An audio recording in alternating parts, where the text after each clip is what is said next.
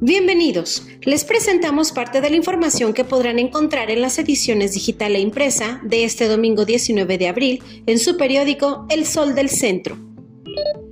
El país necesita urgentemente un verdadero plan de reactivación económica que contemple incrementar el déficit público y contratar deuda es necesario para financiar apoyos directos y lograr la reducción de carga fiscal, señala el Ejecutivo Financiero Raimundo Cruz Ramos. Al fundamentar sus aseveraciones en un análisis del Instituto Mexicano para la Competitividad, apunta que la estrategia de reactivación económica debe proteger los ingresos de las familias, conservar puestos de trabajo, así como evitar el cierre de pequeñas y medianas empresas. El gobernador Martín Orozco Sandoval continúa recorriendo los municipios del interior para otorgar apoyos a diferentes sectores productivos. En esta ocasión, se reunió con choferes de combis en Calvillo, donde anunció que se repartirán cerca de 4.500 estímulos de 4.000 pesos a operadores de distintas modalidades de transporte público en Aguascalientes. El mandatario explicó que serán beneficiados choferes de taxis, de urbanos y de combis en el estado, ya que debido a la contingencia sanitaria por el coronavirus COVID-19 se ha reducido significativamente el número de usuarios de estos servicios y con ello su ingreso, por lo que este monto servirá como un soporte para su economía familiar.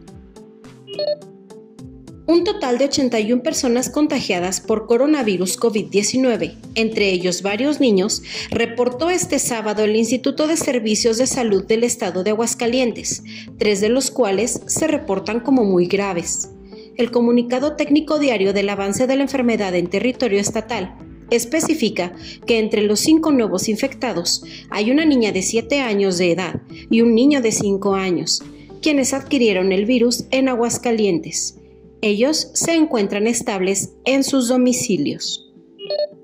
En medio de la emergencia sanitaria por el COVID-19, la alcaldesa Tere Jiménez entregó en el Jardín de Zaragoza, también conocido como Jardín del Mariachi, apoyos alimenticios a trabajadores de la música y el entretenimiento, así como a quienes se dedican al tradicional oficio de bolero, a quienes les aseguró que no los dejará solos, acompañada del presidente del DIF municipal, Ramón Jiménez Peñalosa, y bajo las medidas preventivas necesarias, se reunió con los grupos de mariachis, conjuntos norteños y payasos para externar el apoyo de su administración a estos sectores que por la situación que se vive a nivel mundial no cuentan en estos momentos con trabajo para llevar el sustento a sus familias.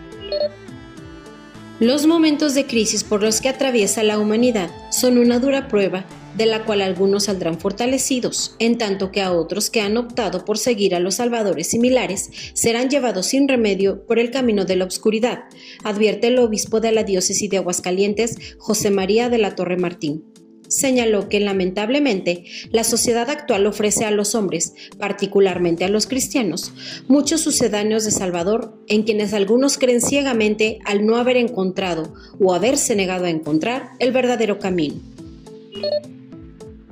En información policiaca, un nuevo caso de violencia armada se registró durante la noche del viernes en el fraccionamiento Morelos 1, donde un hombre fue acribillado a sangre fría.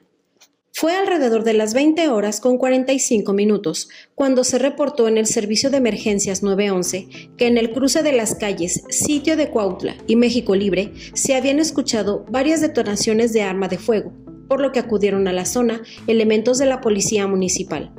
La víctima, de quien se sabe contaba con varios ingresos a prisión por delitos contra la salud, recibió entre 8 y 10 impactos de bala.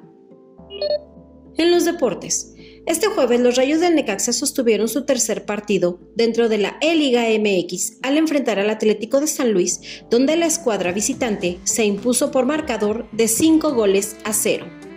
Conoce el detalle de esta y mucha más información en las ediciones digital e impresa de este domingo 19 de abril de su periódico El Sol del Centro.